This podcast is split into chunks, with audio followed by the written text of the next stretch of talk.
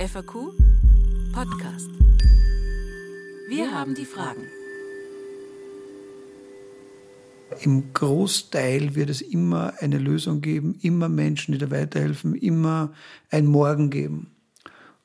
Und das ist ja letztlich sozusagen die, die ob in der Ethik, in, in den Religionen, in, im Menschen verankert, die Chance auf das Morgen ist die große Hoffnung. Hallo und herzlich willkommen beim FAQ Podcast. Wir haben die Fragen. Mein Name ist Robert Maruna, ich bin Autor und Journalist und ich darf Sie durch die heutige Podcast-Folge begleiten. Im Rahmen des FAQ Bregenzer Wald hatte ich die besondere Gelegenheit, mit zwei Podiumsgästen des Festivals zu sprechen. Boris Mate und Chris Müller. Beide sind leidenschaftliche Gestalter, innovative Denker und große Visionäre. Und beide sind Väter von Kindern, die an schweren, teils unheilbaren Krankheiten leiden. Deshalb fragen wir uns, wie lebt man mit erdrückender Sorge? Wie wird man, wie es Chris ausdrückt, vom Kaninchen vor der Schlange zum Mungo, das die Schlange besiegen kann? Wie macht man sich auf die Suche nach Lösungen, wo es keine zu geben scheint? In einem sehr persönlichen Gespräch erzählen heute zwei Väter über Ohnmacht und Hoffnung, von der Kraft einer Gemeinschaft, die sich streiten und auch lieben kann, über Zeit und ihre Endlichkeit, über den Glauben an das Gute und die Kraft der kleinen Dinge. Und vor allem sprechen wir über das, was größer ist als wir selbst. FAQ im Gespräch. Ich begrüße euch ganz herzlich und vielen herzlichen Dank, dass ihr hier seid. Hallo. Hallo, danke für die Einladung. Chris, du bist Direktor für Entwicklung, Gestaltung und künstlerische Agenten in der Tabakfabrik Linz. Davor warst du Rockmusiker, Unternehmer, Künstler, Immobilienentwickler und vieles mehr. Ähm, wenn man das so sagen darf, du bist ein wahrer Tausendsasser. Daher die Frage, was treibt dich an im Leben? Also was mich antreibt in den letzten Jahren, vor allem in den letzten zehn Jahren, ich habe erkennen dürfen, wie die Kraft der Kollaboration und die Erneuerung durch die Begegnung mit Menschen, durch den Austausch von Perspektiven und äh, fragmentarischen Ideen und, also, und, und sozusagen, ähm, wie man eine Masse erzeugt, die zu Lösungen führt. Und das ist eines der faszinierendsten Sachen, Zeuge zu sein, vielleicht sogar äh, mit beizutragen, wie Fleischwerdung passieren. Also von der Idee zu einem Grundstück, von der Idee zu einem Objekt, von der Idee zu einem Businessmodell und im besten Fall von äh, Erfindungen, die dazu beitragen, die Menschheit zu verbessern. Ganz ähnlich fällt sich ja bei dir. Du bist Leiter des Erste Hub. Das ist ja das Innovationszentrum der Erste Group Bank und bist stellvertretender CEO der Erste Stiftung. Ähm, auf dich geht auch die Glaub an dich Kampagne zurück und die ist dafür ausgeschrieben worden an Menschen, die ganz herausragende Projekte realisiert haben. Boris, woran glaubst du? Also ich glaube prinzipiell daran, dass der Mensch ein gutes Wesen ist. Also um das vielleicht auszuführen, ähm, weil man könnte ja nicht immer der Meinung sein, und unsere Geistesgeschichte lehrt uns ja, dass es nicht so ist. Also Homus homini lupus est. Äh, äh, wir sind eher auch über Sozialexperimente der 60er und 70er Jahre. Wir haben den Holocaust erlebt. Wir haben sozusagen als Menschheit unglaubliche Verbrechen begangen. Ähm, in, in Wahrheit im Hintergrund lasse ich mir das sozusagen den Glauben an das gute Menschen nicht nehmen und versucht dort, wo ich verantwortlich sein darf und wo es mir sozusagen in den Schoß gefallen ist, etwas zu gestalten oder zu verändern, äh, ähm, mit diesem Glauben äh, Ideen, Prozesse, Räume, äh, Begegnungen zu gestalten, aus denen vielleicht was wachsen kann. So.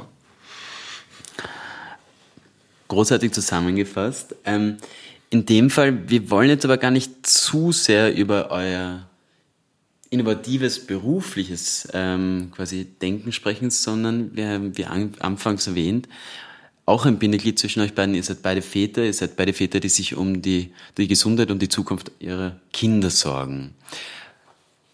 Bei dir ist es so, dass äh, dein Kind an Mukoviszidose leidet, einer unheilbaren Stoffwechselerkrankung, die aktuell eine Lebensdauer von circa 40 Jahren voraussagt. Würdest du uns erzählen, wie war das, wie du von dieser Nachricht erfahren hast? Was war deine Reaktion? Was hast du in weiterer Folge getan? Mhm. Also im Zeitraffer, also unsere Tochter ist am 16. November auf die Welt gekommen. Dann gibt es also einen obligatorischen Test. Da erfährt man, ob der Schweißgehalt irgendwie zu hoch ist oder passt. Das war ein Verdachtsfall und am 23. Dezember muss man dann ins Krankenhaus kommen und dieser Verdachtsfall hat sie erhärtet. Und ehrlicherweise kann man mich sehr gut daran erinnern, weil es was ist, was ich so noch nicht erlebt habe. Ich habe das Gefühl gehabt, ehrlicherweise, ich habe eine außerkörperliche Erfahrung. Also ich habe den Arzt sprechen sehen, habe auch mich und meine Frau daneben sitzen sehen, habe aber das Gefühl gehabt, dass die Kamera ober mir ist und eigentlich also wegfährt. Habe ich noch nie vorher gehabt. Und ich glaube, im Nachhinein ist wahrscheinlich auch ein Schockzustand oder eine Distanzierung zu dem Gehörten. So, das ist das eine.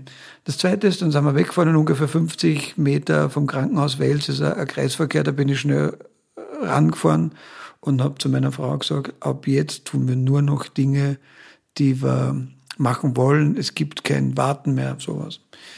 Also da war ich recht mutig noch und recht zuversichtlich und irgendwie schockiert und dann, aber ich habe überhaupt ehrlicherweise nicht verstanden, was Mukoviszidose ist, weil ich mir dachte, Mukoviszidose, erstens habe ich die Krankheit nicht gekannt, der, der Name ist irgendwie komisch, also ich mir gedacht, AIDS, Krebs, Herzinfarkt, das sind Krankheiten, das kenne ich überhaupt nicht, wird also nicht so schlimm sein und bei meiner Frau war es umgekehrt, die hat das sofort verstanden, was das ist, also dass es lebensbedrohlich ist, das habe ich irgendwie nicht verinnerlicht, nicht verkörperlichen können. Aber dann, ähm, ich würde vielleicht sagen, vielleicht war es sogar ein Jahr später, sind Dinge passiert, wo ich gemerkt habe, jetzt wird es Zeit, äh, mich zu entwickeln, äh, diesem Dämon, Mukoviszidose, äh, diesem Scheusal, dieser Menschheitsgeißel in die Augen zu schauen und was daneben zu unternehmen. Also es sind ähm, Tagträume, Bilder in den Alltag gekommen. Also ich tragend meine tote Tochter, ähm, Bilder, die ich nicht verhindern habe können, also wo wirklich die Ängste ich gesehen habe, da passiert jetzt was. Und ich habe einen unvorstellbar katastrophalen Traum gehabt. Und vielleicht erzähle ich zum ersten Mal, vielleicht. Aber es war so, dass äh, wir an einer komischen Klippe gestanden sind, meine Frau, mein Bruder und ich. Und ich habe meine Tochter schon in der Hand gehabt. Also die Körperhaltung war so, dass ich gewusst habe, sie ist leblos. Und wir sind auf der Klippe gestanden und wir haben scheinbar England so im Traum angesiedelt. Äh, und wir haben miteinander verhandelt, wer mit unserem Sohn, wer bei ihm bleiben soll, Mutter oder Vater, warum, wie wir das machen können, weil eins war klar, unsere Tochter wird nicht alleine gehen in den Tod.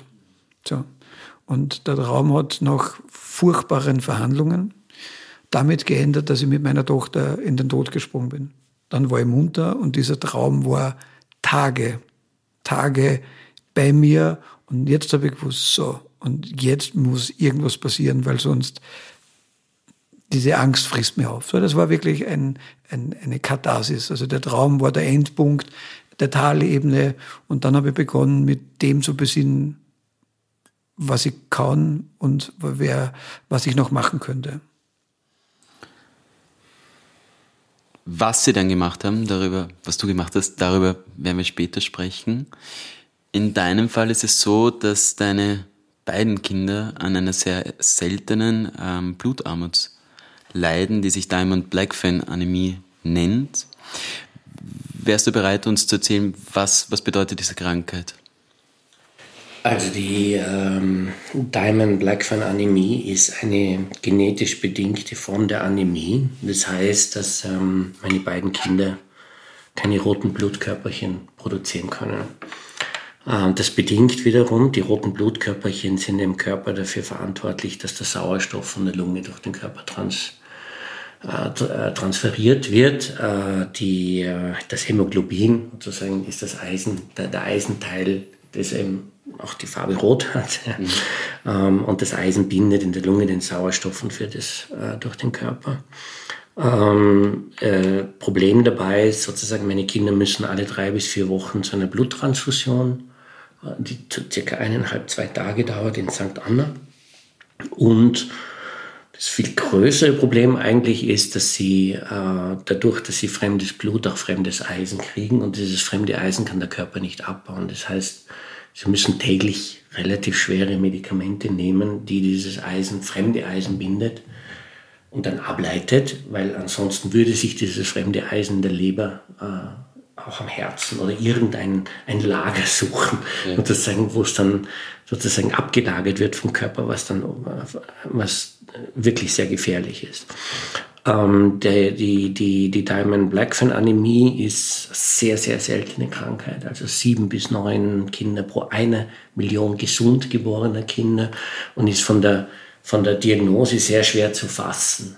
Ähm, und äh, bei uns war das auch also ein derartiger Glücksmoment, weil äh, der, der Louis ist auf die Welt gekommen und ähm, irgendwas nach der zweiten Woche, dritten Woche ist uns komisch vorgekommen. Äh, wir sind zum Kinderarzt.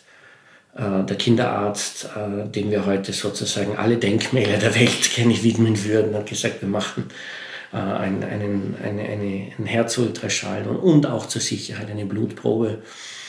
Äh, nachdem wir den Herzultraschall gemacht haben und alles irgendwie großartig war und, und äh, meine Frau umgestellt hat auf, auf Flasche trinken. Das ging dann auch, weil er vorher nicht getrunken hat.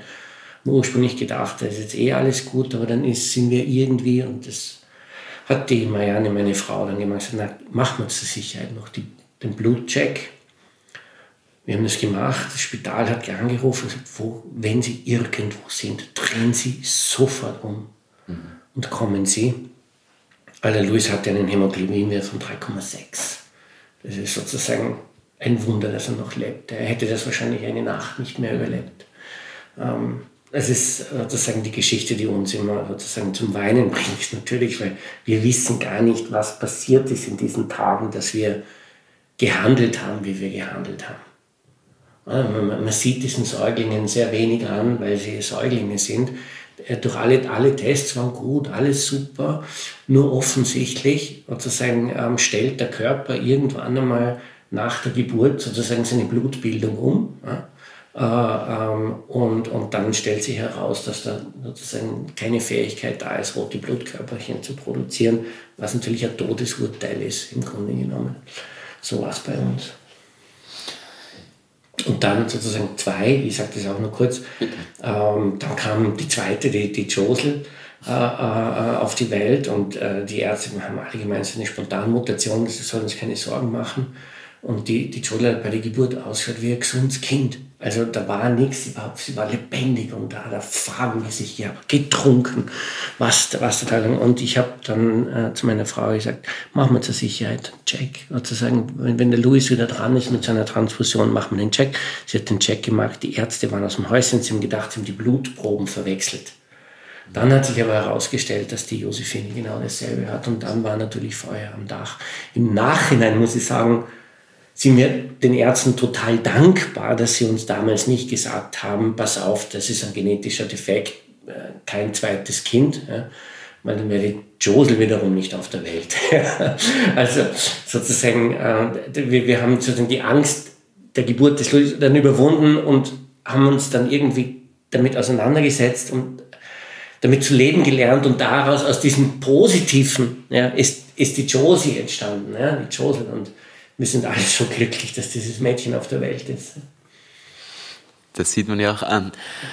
Du hast jetzt gesagt, der genetische Defekt. Diesen genetischen Defekt trägst du ja auch in dir, nur hat er bei dir nicht zu einer Erkrankung geführt. Ja. Ihr habt beide, wie ihr mit diesem Schicksalsschlag quasi umgehen lernen musstet, ihr habt nicht akzeptiert. Ihr habt euch gedacht, die Wissenschaft hat keine Lösung, ich suche nach einer Lösung.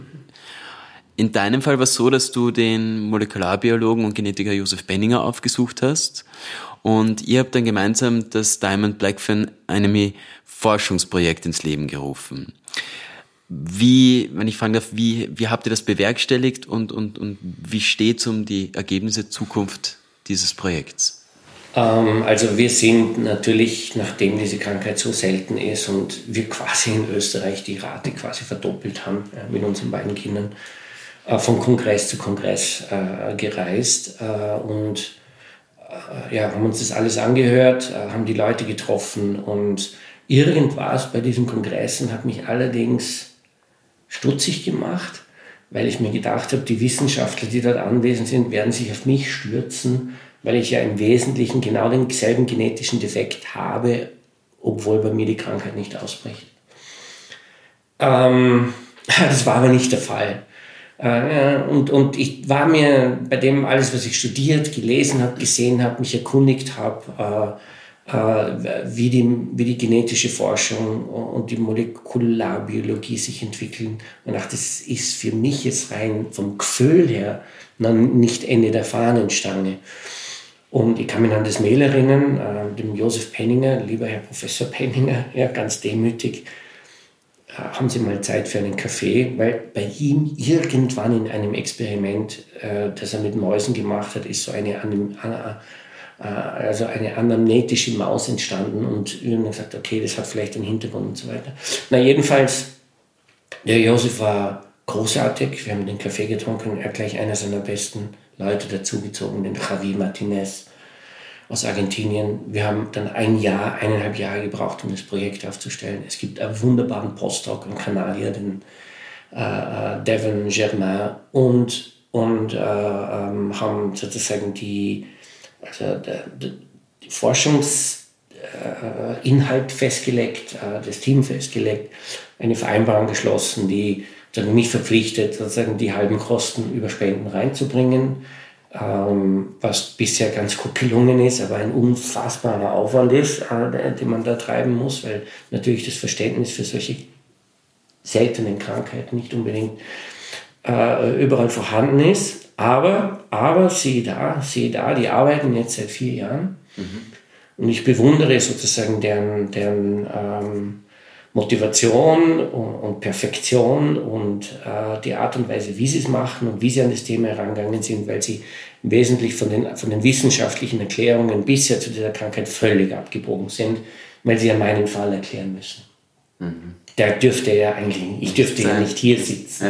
Das heißt, ich kann nur eine Erklärung finden, wenn ich abbiege. So, abbiegen heißt aber viel. Abbiegen heißt, noch mehr experimentieren, anderes experimentieren, große äh, globale Netzwerke spannen, äh, neue Protokolle schreiben. Äh, Sie haben auch von uns sozusagen die sogenannten iPSC-Zellen, also die Stammzellen zurückentwickelt, um dann mit, äh, äh mit, mit Protokollen aus der ganzen Welt äh, diese Stammzellen manipuliert, um herauszufinden, wo man vielleicht sozusagen den Moment in der Produktion einer roten Blutzelle finden kann der weiterhilft zu erklären, warum ich Blut produziere.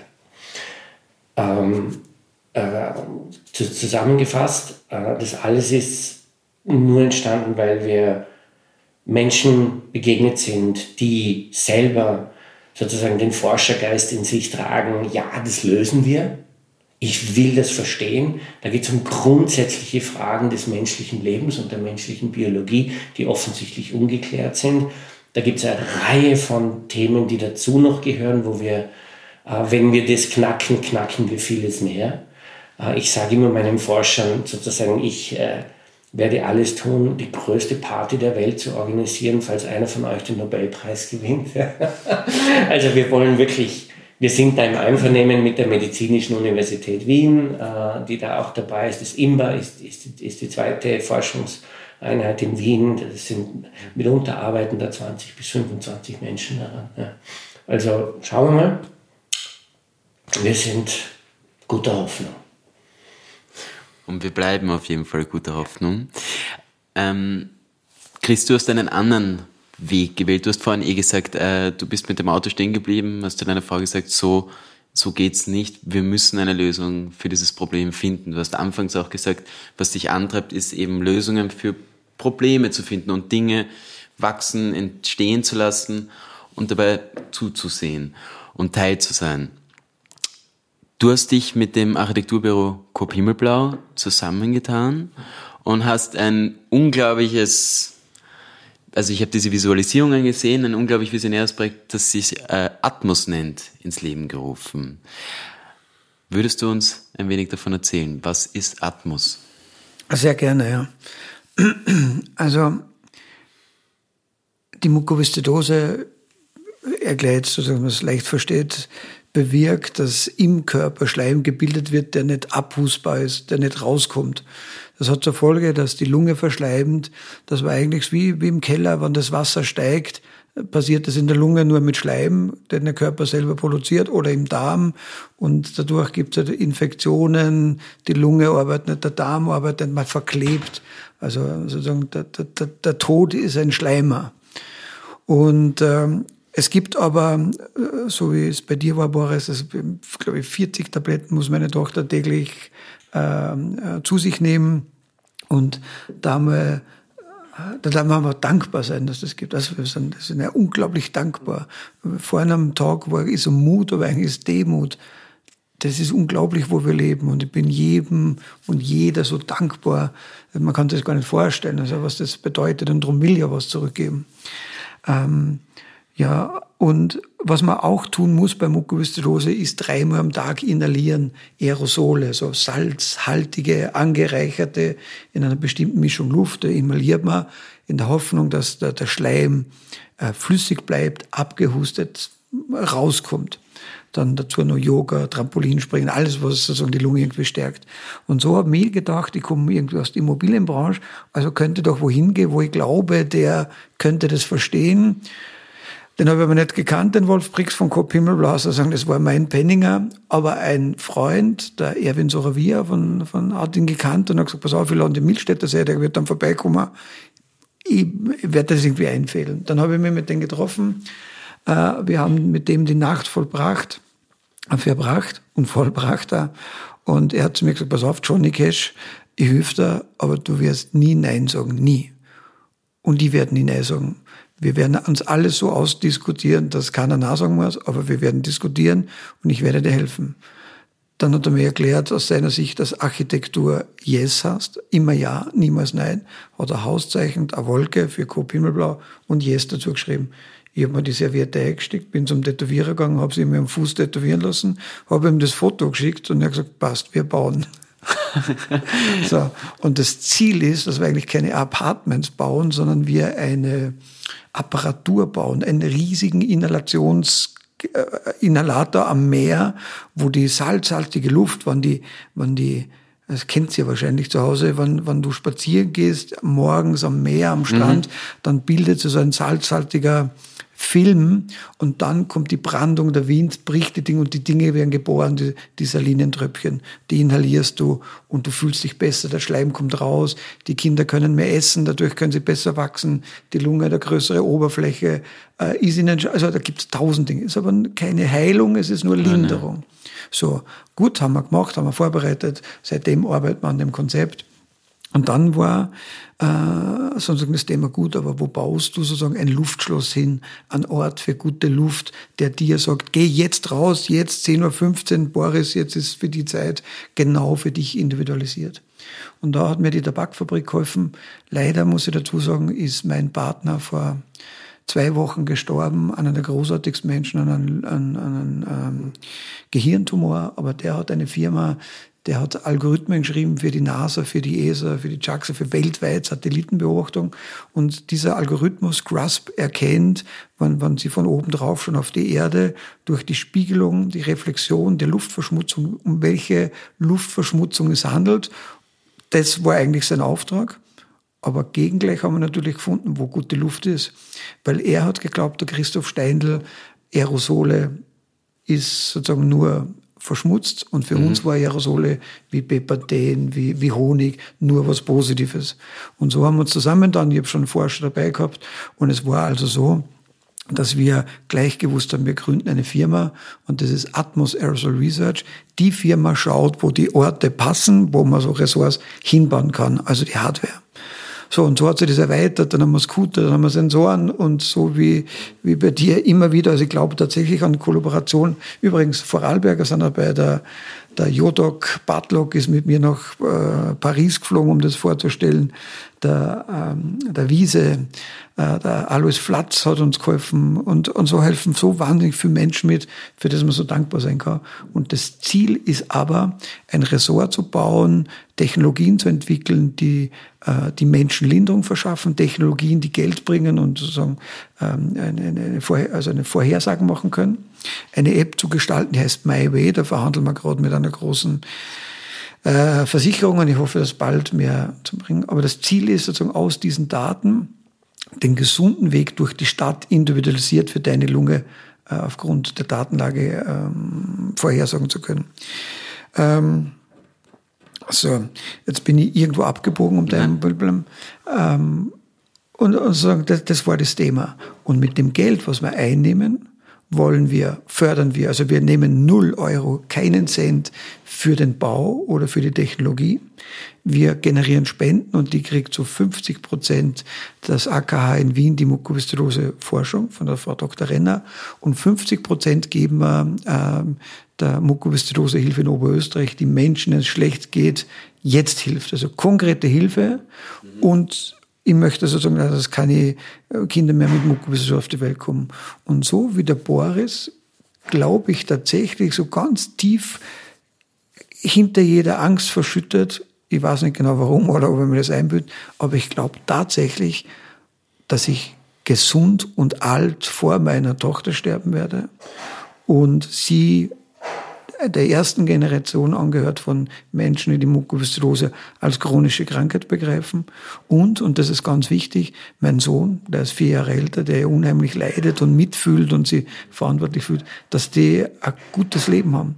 Und das motiviert doch mehr wie alles andere, weil am Anfang war die Angst und die Verzweiflung. Jetzt ist es aber die Faszination zu erkennen, so ein bisschen frei nach Goethe, also was die Welt im Inneren zusammenhält und mit den Erkenntnissen doch anderen Menschen zu helfen. Und diese Faszination, nicht wie ein Kaninchen vor der Schlange zu sitzen, sondern wie der Mungo und die Schlange zu töten, das ist sozusagen genau das, was ich nur erleben möchte. Du hast jetzt genau das angesprochen, was auch sehr, ähm, wie soll man sagen, bezeichnend für euch beide ist. Aus Angst entsteht dann Motivation und Faszination. Und ich glaube, das ist für, das zeichnet euch aus, weil viele Menschen in Angesicht von, von großen Problemen, Sorgen, Schicksalsschlägen finden sich damit ab. Aber wie, wie ist es dazu gekommen, aus diesem, oh, zuerst, ich bin aus in dieser Ohnmacht, in der ich bin, ich kann nichts tun, und dann kann ich aber doch etwas tun. Boris, du, du möchtest was sagen? Na, ich, ich, weiß nicht, ob es Angst genau ist. Äh, also Ohnmacht beschreibt es besser. Okay. Ohnmacht, also die, die Unfähigkeit, äh, den Kindern selber das Leben besser zu machen, hat jetzt nicht direkt was mit Angst zu tun, sondern mit, mit Handlungsoptionen, die man hat. Und äh, sagen, am Anfang gewöhnt, braucht man mal eine Zeit, wie du gesagt hast, sich das zu verdauen, sich damit auseinanderzusetzen, zu wissen, woher das kommt, äh, die, die, also nachzusehen, sich einzuleben. Wir sind dann relativ rasch in diesen mechanischen äh, Rhythmus gekommen, alle drei Wochen. Äh, äh und ich möchte äh, das auch betonen hier, ähm, wie privilegiert wir sind, dass wir in einem Land leben, wo es ein Rotes Kreuz gibt, sozusagen, das so eine wunderbare Blutversorgung aufrechterhält. Ja, weil unsere Kinder sind von Blutspenden abhängig die Qualität äh, dieses Blutes, weil es ist ja nicht nur die Spende und dann direkt sozusagen das Geben, sondern dazwischen ist ein Prozess, äh, der ist un, unvoll, äh, unglaublich aufwendig. Und die machen das in einer Professionalität. Das ist äh, einmalig schon, also selbst in Österreich schon viel besser als in Deutschland. Also die, die, die Schritte, die da dazwischen äh, äh gelegt sind, zwischen Spenden und Geben, sind bei uns in einer Art und Weise ausgetüftelt. Und, und gemanagt, äh, wie fast weltweit nicht. Ja. Aber was ich dazu sagen, es ist die Ohnmacht. Es ist sozusagen das sich eingeben in das Schicksal, einfügen in das Schicksal. Ja. Ähm, und äh, ich weiß nicht, ich, ich hab, äh, oder, oder wir, wir haben uns, wir haben uns da, wir haben das natürlich uns genommen, wir haben versucht, das Beste daraus zu machen. den Kindern ein schönes Leben zu ermöglichen und alles zu tun, dass sie diese Krankenheit, Krankenhausaufenthalte, das dreiwöchige, dreiwöchige Stechen, ähm, äh, ähm, dass sie da machen müssen, auch wo wir auch Phasen erlebt haben, wo sie nicht wollten, wo das einfach zu Geschrei und zu Angst und sie müssen, äh, da gibt es keine Alternative. Das war echt für uns sehr auf, aufreibend. Äh, und, und irgendwann einmal hat sich diese Ohnmacht eingestellt, äh, äh, zu sagen, wir stehen da vor einem Riesending und, und, und können uns quasi so, wie es ist, nicht bewegen, wissen auch nicht genau, was das für die Zukunft heißt. Wir müssen was tun so ist es entstanden. Und, und in Wien, ja, genau, war das Glück eben da, dass der Josef Penninger, ein Oberösterreicher, sozusagen äh, vorhanden war, mit dem wir sozusagen ein sehr schnelles und gutes Einvernehmen gefunden haben und er durch seine Art und durch seine Schnelligkeit und äh, seine, Begeisterung und Motivation und Neugierde und sein, seine visionäre Kraft, die er hat, sofort ja, äh, gehandelt hat und die Teams zusammengestellt hat.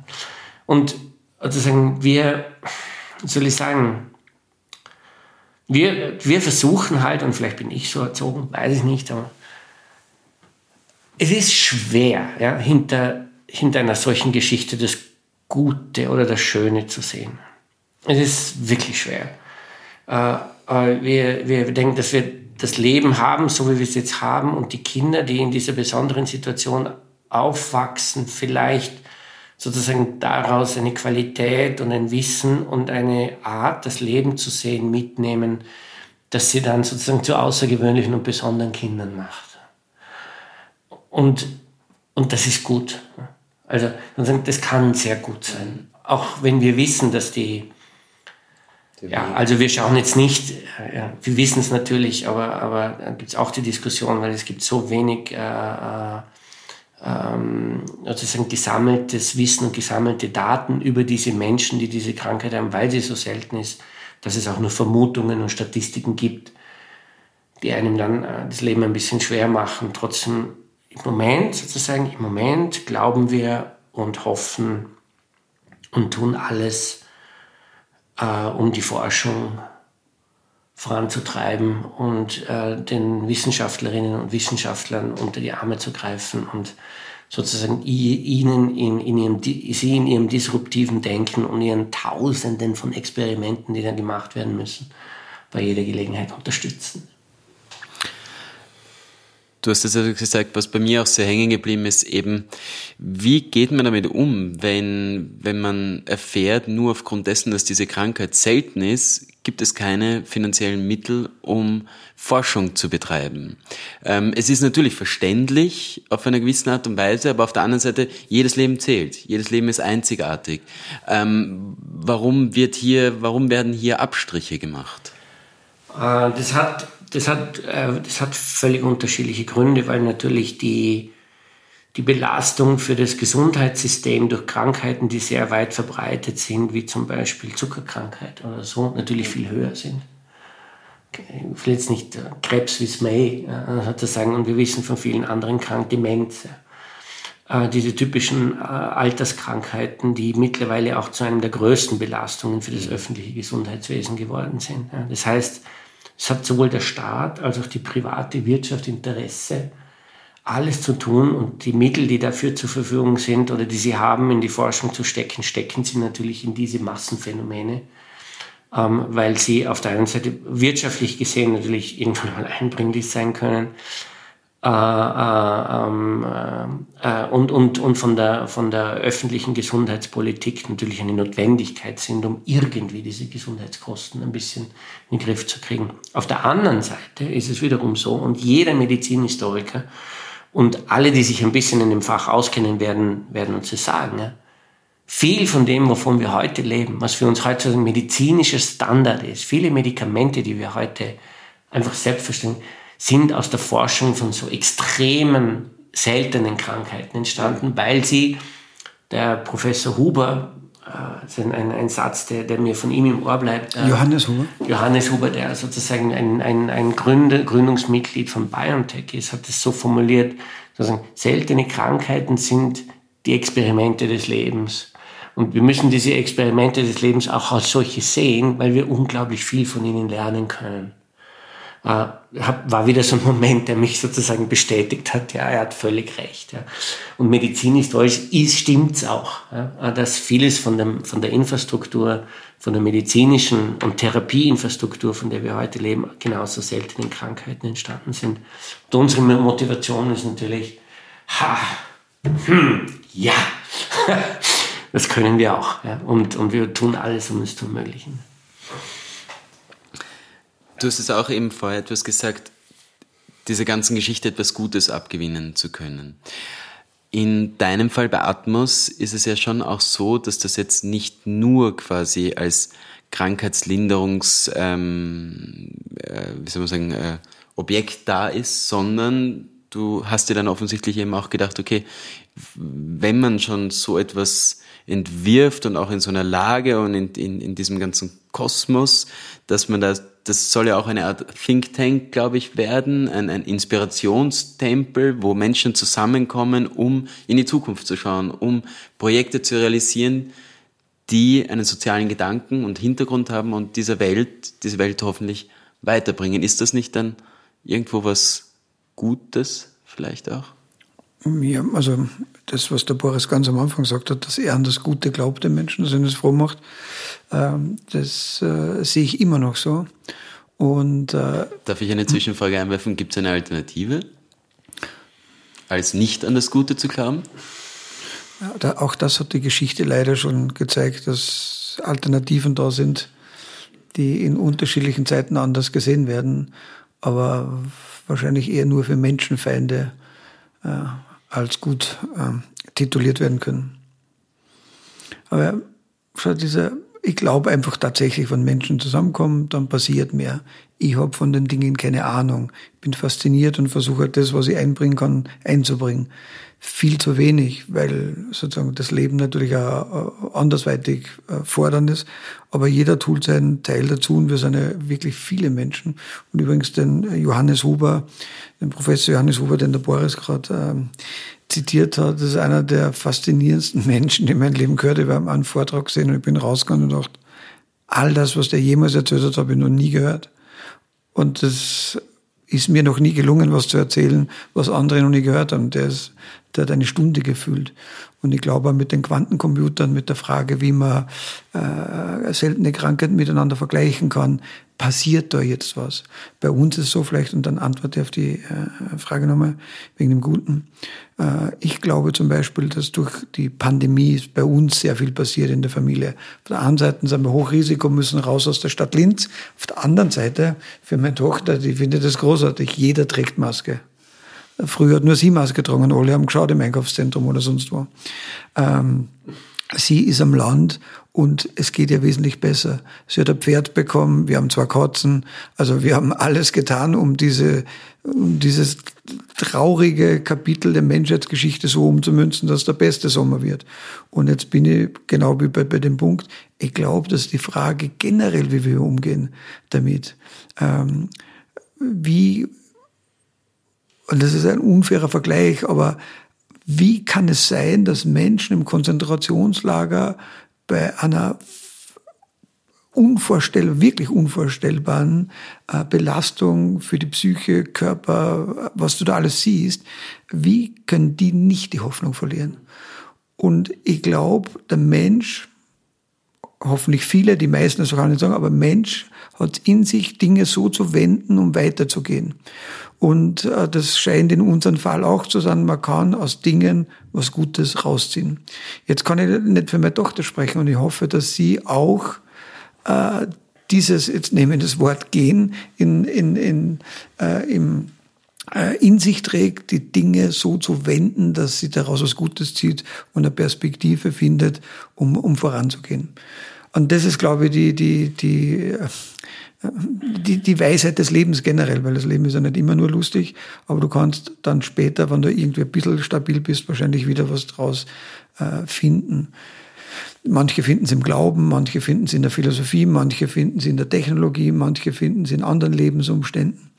Aber also das ist, glaube ich, der, der, der große Abgleich ist, äh, mit anderen Menschen in einen Austausch zu gehen. Das ist was sehr Schönes gesagt, an das, was ich sehr glaube auf der Bühne, dass man seine eigene Verletzlichkeit zeigen will. Dann kannst du erst mit einem Gegenüber über neue Geschäftsmodelle, über Perspektiven reden, wenn ich alles weiß. So. Und das hast du durch das, was uns passiert ist, oder was heißt uns, unseren Kindern und wir damit umgehen müssen, bist du so sensibel, so anders kalibriert, dein Leben schaut ganz anders aus, dass ich Dinge heute, und das ist das Positive rein für mich persönlich, ganz anders sehe. Ich bin doch ein viel ruhigerer, glücklicher Mensch geworden, weil ich Dinge ganz anders sehe. Und, und auch, Entschuldigung, auch mit einer anderen Zeitlichkeit. Also ich, ich, war auch so ein ungeduldiger Mensch und ich habe gedacht, es muss immer alles jetzt. Aber wenn man sozusagen weiß, dass sozusagen so äh, Lebensenergien, Lebensmuster, Lebenspläne, äh, äh, ähm, Identitäten, äh, dass, da ein, dass so Kulturen, ähm, das ist nicht immer etwas, was man auf den Moment hin gestalten kann. Also wir, wir, sind, wir sind manchmal sozusagen so ein bisschen Ingenieure, die glauben, wir können es eh verändern. und in Wahrheit sozusagen, und auf das möchte ich immer hinweisen, sozusagen sind Menschen am Werk. Und die brauchen manchmal andere Dimensionen des Empfindens und des Spürens und des Sehens, damit ein Lernprozess und ein gemeinsamer Weg möglich ist. Wir vergessen es immer. Ich habe das selber auch in der, in, der, in der Firma erlebt, dass diese großen Projekte, ja, diese Veränderungen, die gehen alle schief. Die werden irgendwann einmal wahnsinnig teuer. Ja, dann gehen sie alle schief. Warum gehen sie alle schief? Weil die, die Ebene, die es braucht, um selber für sich sozusagen einen Weg zu finden, völlig vergessen wird. Die kommt nicht vor. Das ist ein Projekt, Projektziel, Projektmanagement, durch die typischen Projekttemplates. Ja. Am Ende wundert sich nach drei Jahren, schaut man in die Protokolle, wer war denn eigentlich für was verantwortlich. Ja. Kennen das alle. Ja. Geht immer schief. Geht immer schief. Weil, und ich glaube, das ist so ein Punkt, den, den, der, der sozusagen sich aus einer natürlichen Empfindung heraus ja sofort ergibt. Dass ich sozusagen mich mit jemandem verbünden muss, ja, auch, auch wenn es verbünden jetzt vielleicht so ein bisschen einen, negativen Beigeschmack hat, nein, verbünden ist jemanden verstehen, deswegen ist mir das so wichtig. Ich habe Leute erlebt, die sind in ein Gespräch hineingegangen mit einer Haltung, die schon so abweisend und so selbstsicher und so klar, wir machen jetzt drei Jahre und wir werden diese Ziele verfolgen und ich habe versprochen, ich werde sie erreichen und also, Vergiss es. Ja? Vergiss es. Das wird so, so funktioniert's nicht. Wenn du von A nach B gehst, du wirst immer C haben. Ja? Und das ist die Kunst jetzt, und das sagen genau diese Räume, diese, ja, diese Formationen des Zwischenmenschlichen zu verstehen. Und dann hast du ein Team, ja, das streiten kann und sich trotzdem lieben kann. Ja? Und wenn, wenn man so eine Atmosphäre herstellen kann, ist alles auf der Welt möglich. Alles. Ja? Da bin ich komplett davon überzeugt, weil ich selber auch schon äh, öfter erfahren habe. Es fehlt mir auch im Moment so in der Politik übrigens, weil es nur, nur um, mhm. um Macht, um Kurzfristigkeit, um, äh, um es, es geht um nichts mehr, es geht um gar nichts mehr. Und jeder, der da ein bisschen anders denkt oder größer denkt oder mal einen Schritt macht, wird sofort gekappt, weil da offensichtlich Einflusssphären wieder durcheinander gehen. We're stuck.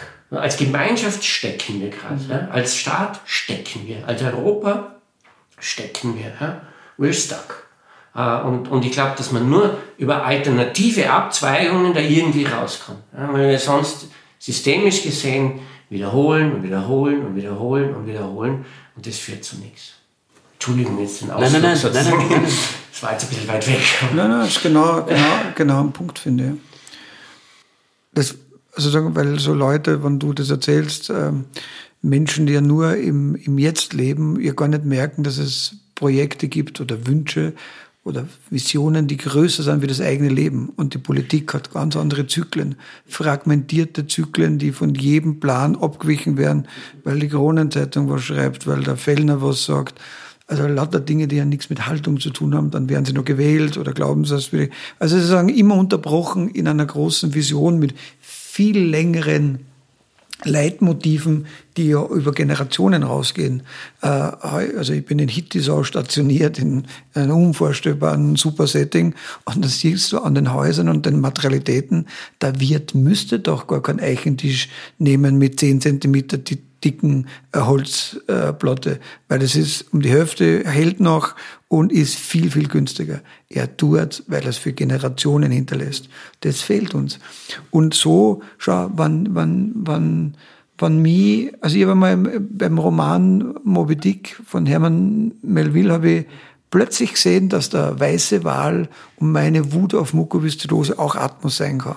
Und dass er mich mit unten runternimmt und ich habe gemerkt, hey, ich muss, ja, ich werde ihn verfolgen, aber ich werde jetzt sozusagen die Harpune nicht mehr werfen.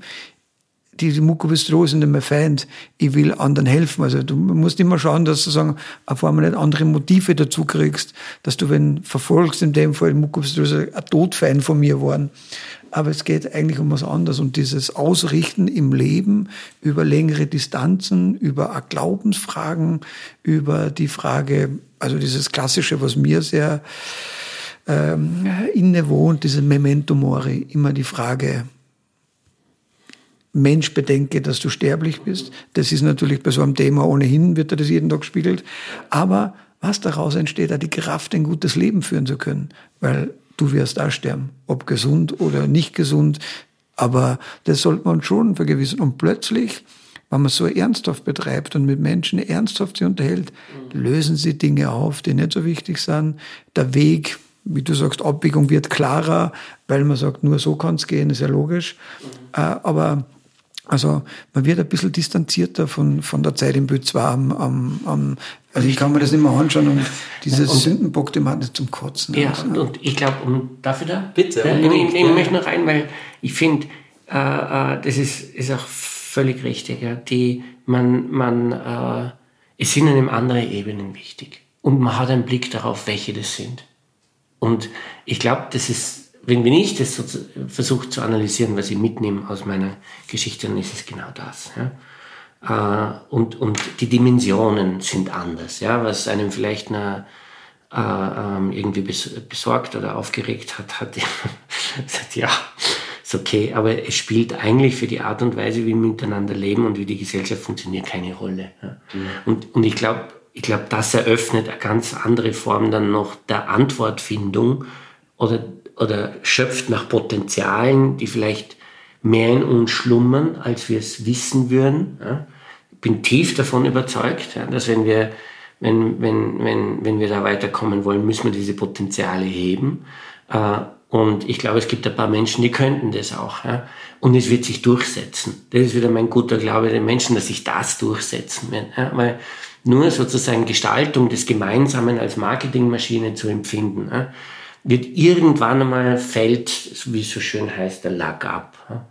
Und ich glaube, dass die, ich glaube, das Empfinden der Menschen, dass wir anders denken müssen, als wir es bisher gemacht haben, um eine bessere Welt zu bauen, äh, äh, jedem irgendwie näher kommt und, und damit äh, auch selber dann wieder seinen Ort in der Geschichte finden kann. Ich glaube schwer an das. Ich hoffe es zumindest. ja. ja, und ich hänge mir ein und gehe den Weg gemeinsam, das haben wir schon mehrere. Ja. Und das, also ja. ich will anders mein Leben nicht leben. So einfach ist es. Ich mag nicht misstrauisch sein, ich mag nicht ungehobelt sein, ich mag keinen übervorteilen, ich mag Menschen helfen. Ich finde es grandios, alten Frauen über die, die Straße zu helfen, äh, gutes Benehmen haben. Ich finde das alles für mich richtig und für andere. Und dieser Kodex bereitet auch ein gutes Leben, weil das Leben ist ja wie Echokammer. Also man könnte Karma sagen, wie immer, es kommt zurück und äh, genau, und so ist es. Und so lernt man doch sozusagen aus dem tiefen Tal äh, Lehren mitzunehmen an den Gipfel und dann schauen wir, wie es geht. Aber ich glaube tatsächlich, dass wir es schaffen, in unserem Fall, ja. Das wären jetzt ganz großartige Schlussworte eigentlich schon gewesen. Ich, ich würde aber ganz gern zusammenfassen, was jetzt in meinen Augen ähm, so die großen Dinge waren. Einerseits ist es der, der Gemeinschaftsgedanke, der Diskurs, in dem man wachsen kann, in dem man weiterkommen kann, Du hast sehr oft angesprochen, es ist die Zeitkomponente. Es geht, man muss auch irgendwie daran denken, es geht nicht nur um die eigene Lebensdauer und man darf nicht ungeduldig sein, sondern man muss auch weiterdenken und um weiterzukommen. Es sind auch, glaube ich, Werte, die offensichtlich euch beiden vermittelt worden sind, die sich auch in eurem Leben wiedertragen und auch der Glaube eben an das Gute und dass ich diese Werte hinaustrage. Jetzt wäre meine abschließende Frage, warum oder was können wir jetzt noch Menschen mitgeben, die angesichts von solchen Schicksalsschlägen, die angesichts von solchen großen Sorgen, von solchen unlösbaren Problemen nicht kämpfen, sondern aufhören? Was könnte man diesen Menschen noch mitgeben?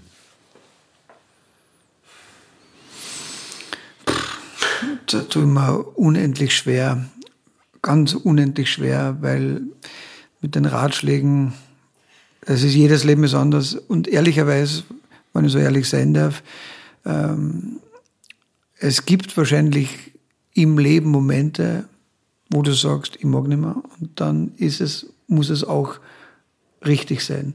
Aber im Großteil wird es immer eine Lösung geben, immer Menschen, die da weiterhelfen, immer ein Morgen geben. Und das ist ja letztlich sozusagen die, die ob in der Ethik, in, in den Religionen, in, im Menschen verankert, die Chance auf das Morgen ist die große Hoffnung. Das, das glaube ich. Ähm, da kannst du wenig raten. Das werden wir wahrscheinlich selber spüren, wenn man in so eine Lage kommt. Also ich kann nur anschließen, ich tue mir da auch wahnsinnig schwer. Ich möchte noch ein Beispiel vielleicht aus meinem, meinem persönlichen Leben. Ähm, äh, ich, bin, ich bin auch so ein Bergsteiger. Also ich liebe, ich gehe viel zu selten, leider schaffe ich es nicht, aber ich, ich liebe die Berge über alles. Und ich kann nicht mehr, ich, ich kann eigentlich nicht auf den Berg gehen, ohne dass ich die, die Jausenbox so ausstatte, wie sie mein Großvater ausgestattet hat. Das geht nicht. Also sozusagen, ohne diese Jausebox auf den Berg zu gehen, fühle ich mich wie verletzlich. Mhm. Also das geht überhaupt nicht. Da ist immer dasselbe drin. Äh, ich, ich mache das, mein Großvater lebt schon lange nicht mehr, aber ich mache das heute noch so. Manchmal sind es so die banalen Dinge, an denen man sich festhält. Ja. Weißt? Also ja. es ist nicht so, ah, da muss jetzt drüber und da muss jetzt durch, sondern das ist ein waches Auge für die Dinge, die einem wichtig sind. Und das sind manchmal wirklich ganz komische Sachen, die einem helfen, so einen Moment zu überleben. Ich, ich bin viel, ich lerne, das ist alles völliger Wahnsinn, ja, das ist alles Wahrnehmung oder keine Ahnung was, aber ich gehe, ich schaffe sozusagen die 2000 Höhenmeter mit dem Kessel. Ohne den Kessel fühle ich mich schon nach 500 Meter echt erschöpft. Und ich, das klingt jetzt alles kindisch vielleicht, aber so, aber, aber, aber es sind so Dinge, an denen man sich festhält und die einem vertraut sind und die man in gewissen Situationen immer bei sich hatte. Die geben einem eine gewisse Sicherheit. Weißt? Und ich glaube, dass es, äh, dass es manchmal, also ich, ich, ich kann nur das, ich kann nur Beispiele nehmen sozusagen. Ich möchte niemanden da auch, äh, wie du gesagt hast, ich, ich möchte niemandem was sagen, weil das ist ein Weg, der echt hart ist.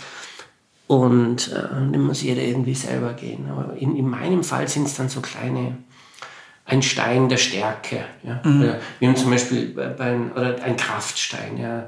Zeitlang haben die Kinder so einen kleinen Kraftstein mitgenommen, wenn sie in ein Spital gingen. Das war dann wieder der Weg nach vor. Weil immer so kleine, un, unerwartete Dinge, die uns geholfen haben. Also hinschauen, aufmerksam sein, sich äh, sozusagen ja, ähm, kämpfen, weitergehen. Mehr kann ich dazu nicht sagen. Ich sag, ich, ich kann dazu auch nichts sagen. Ich bin beeindruckt. Ich, ich, vielen, vielen Dank für ein unglaublich interessantes und vor allem auch sehr ehrliches und, und berührendes Gespräch. Ähm, so eine tolle Energie da auf diesen Tischen. Ich sag danke und ich wünsche euch beiden alles, alles Gute für die Zukunft. Dankeschön. Danke. Danke.